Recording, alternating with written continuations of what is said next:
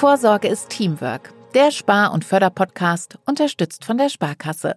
Unsere erste Folge trägt das Motto: Diese Förderungen solltet ihr kennen. Am Mikrofon für euch Nathalie Kaschuge und Markus Voss.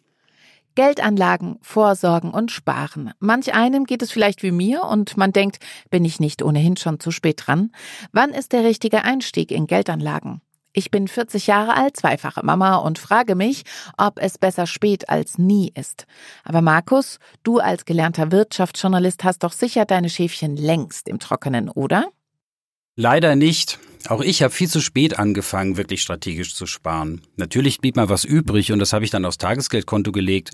Und ich habe auch mal angefangen, einzelne Aktien zu kaufen, aber da habe ich mal gewonnen und mal verloren. Wie sich eine langfristige Strategie auszahlen kann, das habe ich dann gemerkt, als ich nach der Geburt meiner Kinder Fondssparpläne angelegt habe für die und die werden von uns monatlich bespart. Und da ist über die Jahre ein ganz stattliches Sümmchen zusammengekommen. Diese langweilige, aber effektive Strategie hätte ich für mich auch mal viel früher entdecken sollen. Macht ihr auch solche Fehler oder steht ihr am Anfang eures Berufslebens und wollt wissen, wie ihr es besser macht als wir? Dann solltet ihr bei diesem Podcast dranbleiben, denn wir haben jemanden eingeladen, der sich auskennt mit dem strategischen Vermögensaufbau. Und das Tollste, sie weiß auch, wie der Staat uns dabei hilft, indem er auch noch Geld dazu schießt. Das klingt super spannend. Guten Tag, Frauke Leon. Hallo ihr beiden, ich freue mich heute bei euch zu sein. Wir freuen uns auch, denn es sind einige Themen, die wir gerne besprechen möchten und sicher auch für die Hörer spannend sind. Wir wollen nämlich mehr erfahren über den Einstieg ins Sparen mit vermögenswirksamen Leistungen, die Arbeitnehmersparzulagen, die Wohnungsbauprämie, Riester-Renten und das Recht auf eine betriebliche Altersvorsorge vom Chef. Viele interessante Themen, die uns helfen sollen, eine eigene Strategie für unsere Geldanlagen zu finden. Frauke, mit welchem Sparinstrument hast du denn einst angefangen?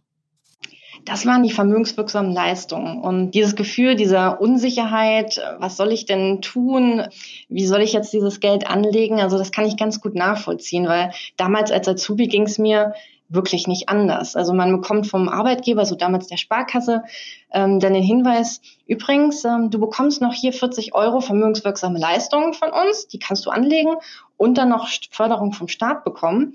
Und da fühlt man sich erstmal überfordert meine Eltern, die konnten tatsächlich ein, bisschen was helfen. Und ansonsten hatte ich das große Glück, äh, dass uns Azubis dann auch eine Sparkassenberaterin zur Seite stand, die uns dann alles erklärt hat. Und äh, daran erinnere ich mich auch immer gern zurück, weil so dieses Gefühl, so ein bisschen angespannt zu sein und sich überfordert zu fühlen, dann aber jemanden zu haben, den man fragen kann, ähm, das, das ist, war schon wichtig. Und man muss ja tatsächlich sagen, in der Schule lernt man sowas ja nicht, ähm, wie man wirklich mit dem Geld umgeht und wie man spart. Und heute bin ich wirklich dankbar, dass so diese vermögenswirksamen Leistungen so mein erster Schritt tatsächlich in die Vermögensanlage, in die Vermögensstrategie gewesen sind.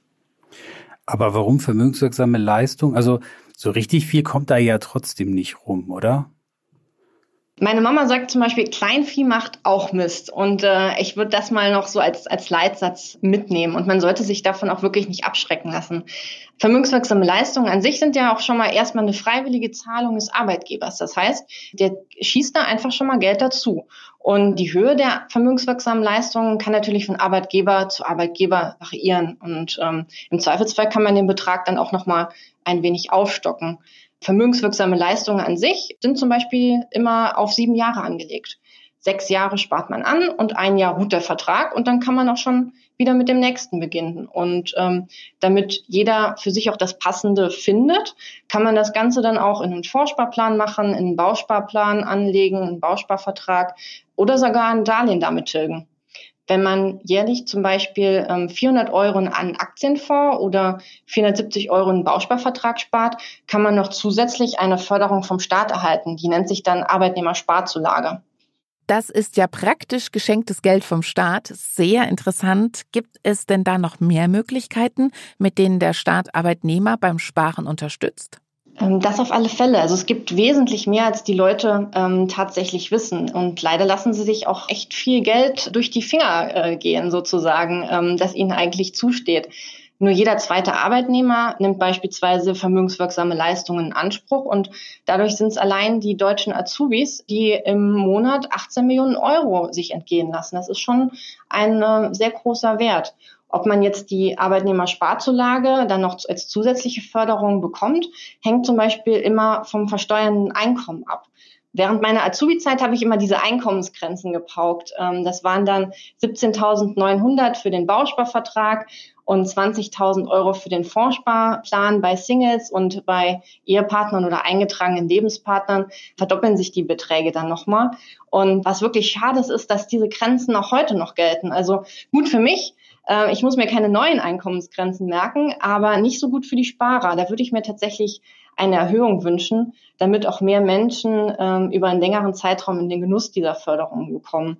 Und bei der Wohnungsbauprämie hat man das dieses Jahr übrigens gemacht. Da gab es jetzt einen Sprung auf insgesamt 25.000 Euro bei Singles, wo man die Einkommensgrenze angehoben hat. 18 Millionen Euro im Monat, die sich die Azubis durch die Finger gehen lassen. Das ist wirklich eine enorme Summe. Das habe ich wohl auch verpasst. Wann hätte ich denn eigentlich am besten anfangen sollen? Also quasi direkt mit deinem ersten Arbeitsvertrag, den du unterschrieben hast, hätte das ähm, äh, schon funktioniert. Bei der Wohnungsbauprämie geht es tatsächlich schon ab 16 Jahren. Okay, das habe ich weit verfehlt. Jetzt sprichst du die Wohnungsbauprämie an. Wie funktioniert das denn mit dieser Prämie? Ja. Mit der Wohnungsbauprämie unterstützt der Staat den Eigenkapitalaufbau mit Bausparen für die eigenen vier Wände. Also eine exklusive Bausparförderung, die es in Deutschland sogar schon seit 1952 gibt. Ähm, Voraussetzung ist ein Bausparvertrag. Die Prämie bekommt dann jeder Bausparer und jede Bausparerin ab 16 Jahren, solange das zu versteuernde Einkommen eine gewisse Grenze nicht übersteigt. Und wie schon gesagt, die wurde jetzt tatsächlich in diesem Jahr angehoben und tatsächlich auch nochmal die Förderquote, die hat sich auch erhöht. Jetzt gibt es nämlich 10 Prozent darauf. Und äh, das sind immerhin 70 bis 140 Euro, äh, je nachdem, ob Single oder verheiratet. Und das Tolle dabei ist auch noch, der Antrag für die Wohnungsbauprämie ist ziemlich simpel. Ähm, die Bausparkasse sendet am Anfang jeden Jahres einfach einen Kontoauszug äh, mit dem Bausparvertrag zu und da kommt der Antrag immer gleich mit und den füllt man aus, schickt ihn an die Bausparkasse zurück und das geht sogar noch rückwirkend für zwei Jahre. Oh wow, ich habe damals von dieser Wohnungsbauprämie gehört, aber gedacht, ich will ja vielleicht gar nicht bauen. Kommt denn so eine Wohnungsbauprämie auch in Frage, wenn ich vielleicht gar kein Haus selbst bauen möchte? Den staatlichen Zuschuss äh, mit der Wohnungsbauprämie gibt es fürs Bauen, aber auch, wenn man sich zum Beispiel eine Wohnung oder ein Haus kaufen möchte oder renovieren möchte. Ähm, formal heißt das, wenn man die Förderung für einen wohnwirtschaftlichen Zweck ausgeben möchte. Mhm. Markus, hast du denn an sowas damals gedacht? Wohnungsbauprämie, bauen, kaufen? Ja, ich nicht, aber mein Vater.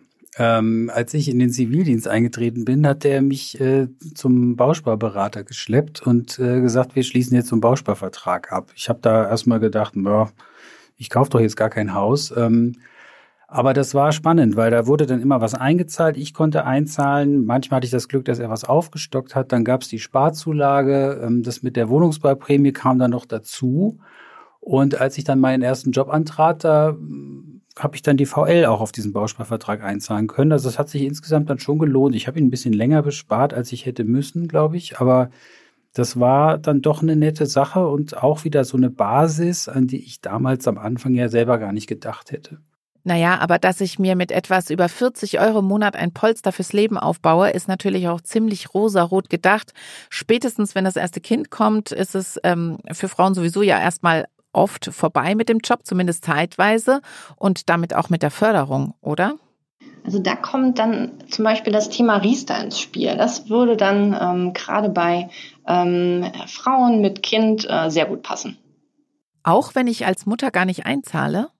Also gerade als Mutter lohnt es sich, ähm, weil man für die Kinder dann tatsächlich auch noch mal eine Zulage bekommt. Wie viel man selbst dann noch dazu zahlen sollte oder muss, kommt immer auf die Konstellation an, zum Beispiel ob verheiratet, alleinerziehend etc. Da lohnt sich aber immer ein Gespräch mit einem Berater oder einer Beraterin. Zahlen in dem Fall zum Beispiel beide Ehepartner in die Rentenversicherung ein, dann sind beide unmittelbar förderberechtigt, also direkt förderberechtigt. Als unmittelbar förderberechtigt giltst du, sobald du gesetzlich rentenversichert bist. Und darunter fallen dann rentenversicherungspflichtige Arbeitnehmer, Auszubildende, Beamte, aber auch Kindererziehende in der Elternzeit. Und dann gibt es noch so die mittelbare Förderung, also so die indirekte Förderung. Das heißt, man kann die Zulage erhalten, wenn der Ehepartner unmittelbar förderfähig ist und in einen Riester-Vertrag einzahlt. Man hängt sich also an die Förderung des Ehepartners dran und kann dadurch selbst die Zulage erhalten.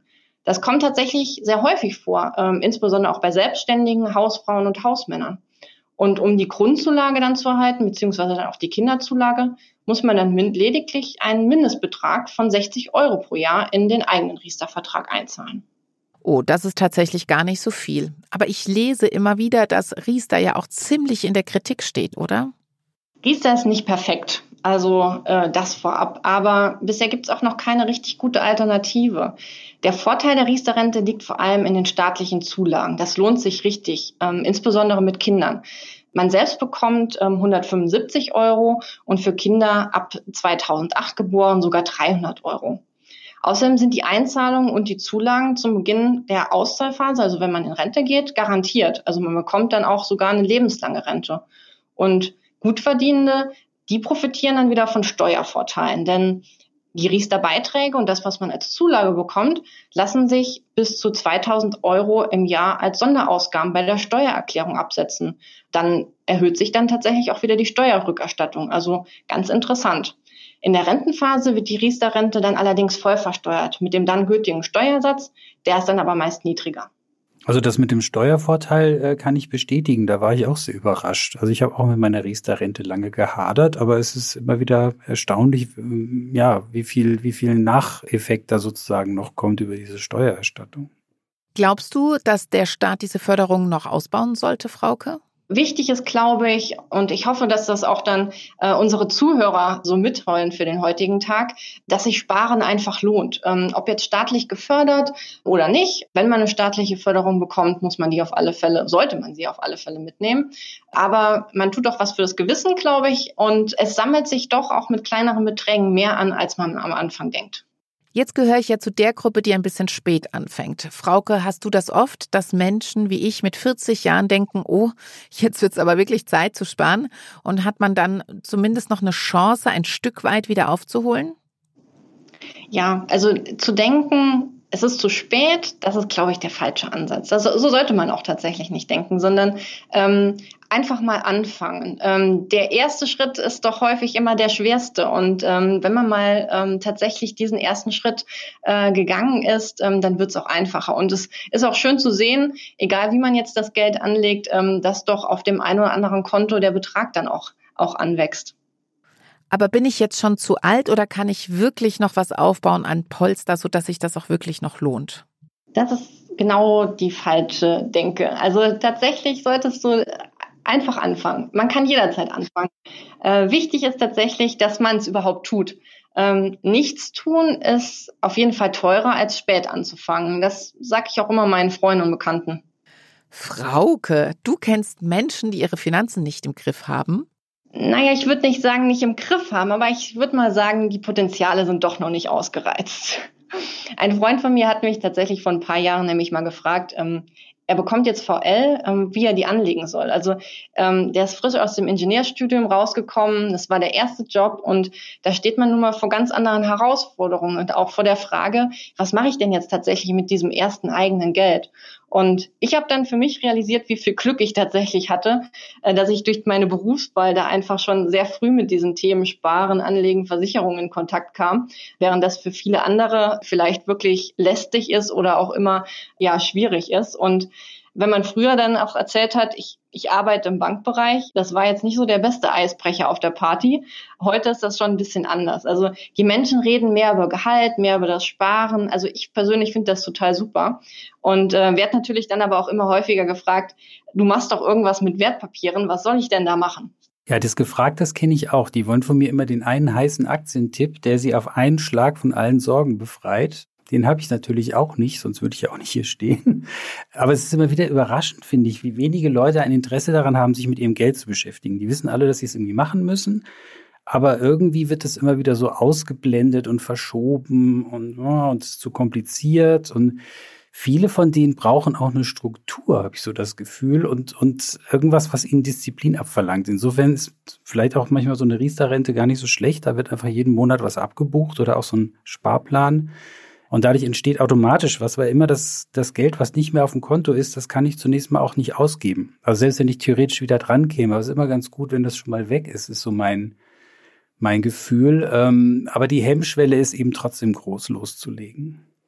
Besonders viel Disziplin erfordert ja auch der Aufbau einer Altersvorsorge. Gibt es außer Riester denn noch andere Wege, fürs Alter vorzusorgen und gleichzeitig Zuschüsse vom Staat zu bekommen? Ja, Altersvorsorge ist ja tatsächlich generell so ein ähm, Thema. Man möchte sich ja jetzt nicht schon damit beschäftigen, dass man irgendwann in Rente geht. Ähm, aber mit einmal mit der Riester-Rente, aber auch mit der betrieblichen Altersvorsorge ähm, gibt es tatsächlich nochmal ähm, diese zwei Dinge, die man ähm, unterstützt durch ähm, Staat und staatliche Förderung ähm, tatsächlich auch da schon vorsorgen kann. Und äh, mit dem Betriebsrentenstärkungsgesetz ähm, wurde die betriebliche Altersvorsorge, auch BAV genannt, nochmal hervorgehoben. Also der Stellenwert wurde hervorgehoben. Man hat insgesamt auch mit diesem Gesetz ein höheres Versorgungsniveau erreichen wollen. Also, dass wesentlich mehr Menschen sich nachher keine Gedanken machen äh, müssen, wie es für sie nachher im Alter aussieht und dann auch natürlich für kleinere und mittelständische Unternehmen den Anreiz zu schaffen, dass sie was für ihre Mitarbeiter tun. Das heißt also, ich kann meinen Chef dazu verpflichten, dass er mir bei der Altersvorsorge hilft. Und muss er auch Geld dazu schießen oder wie ist das? Na, grundsätzlich können die Unternehmen erstmal selbst entscheiden, welche Leistungen sie im Rahmen der betrieblichen Altersvorsorge anbieten. Das ist auch von Arbeitgeber zu Arbeitgeber immer noch mal ein bisschen unterschiedlich. Größere Unternehmen haben oft eine sogenannte arbeitgeberfinanzierte Altersvorsorge, so eine Betriebsrente. Wenn es aber keine Betriebsrente gibt, dann haben Arbeitnehmer tatsächlich einen Anspruch auf eine Entgeltumwandlung über eine Direktversicherung.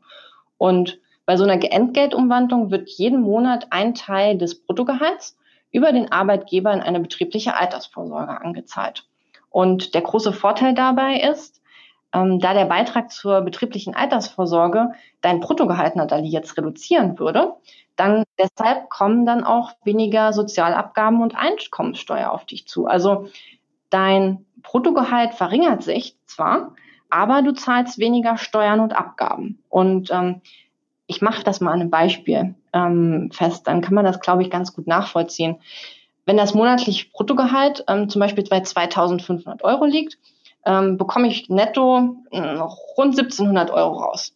Wenn ich jetzt davon 100 Euro gerne im Rahmen der Entgeltumwandlung in so eine betriebliche Altersvorsorge sparen möchte, ähm, kommt tatsächlich noch ein Arbeitgeberzuschuss unter Umständen von 15 Prozent dazu, also noch 15 Euro obendrauf. Die 115 Euro merken wir uns jetzt mal.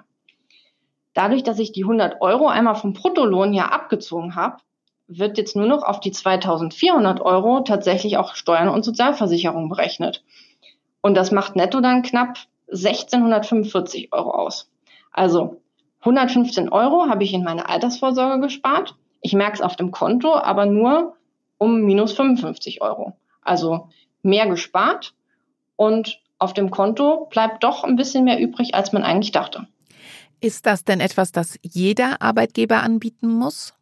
Den Anspruch auf die ähm, betriebliche Altersvorsorge hat man immer, wenn der Arbeitgeber keine Betriebsrente anbietet. Und dann hat man immer den äh, Anspruch auf eine Entgeltumwandlung über die Direktversicherung. Genau. Und dann kann man sich tatsächlich mit seinem Arbeitgeber zusammentun und dann sich was überlegen, wie man das Ganze einsparen möchte. Wir haben jetzt einige Wege besprochen zur Möglichkeit des Sparens, aber wenn man all diese Förderwege jetzt nutzt, ist man am Ende auch ganz schön viel Geld los, oder?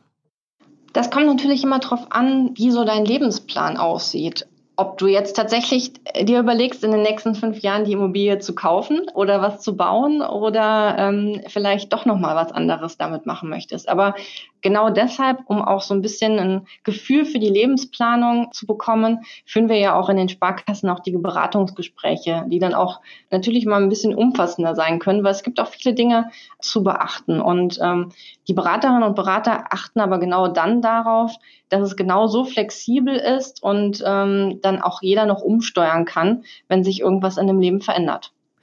Das waren wirklich spannende Einblicke, liebe Frauke. Vielen Dank. Wir haben viel dazu gelernt und wir hoffen, das geht euch genauso.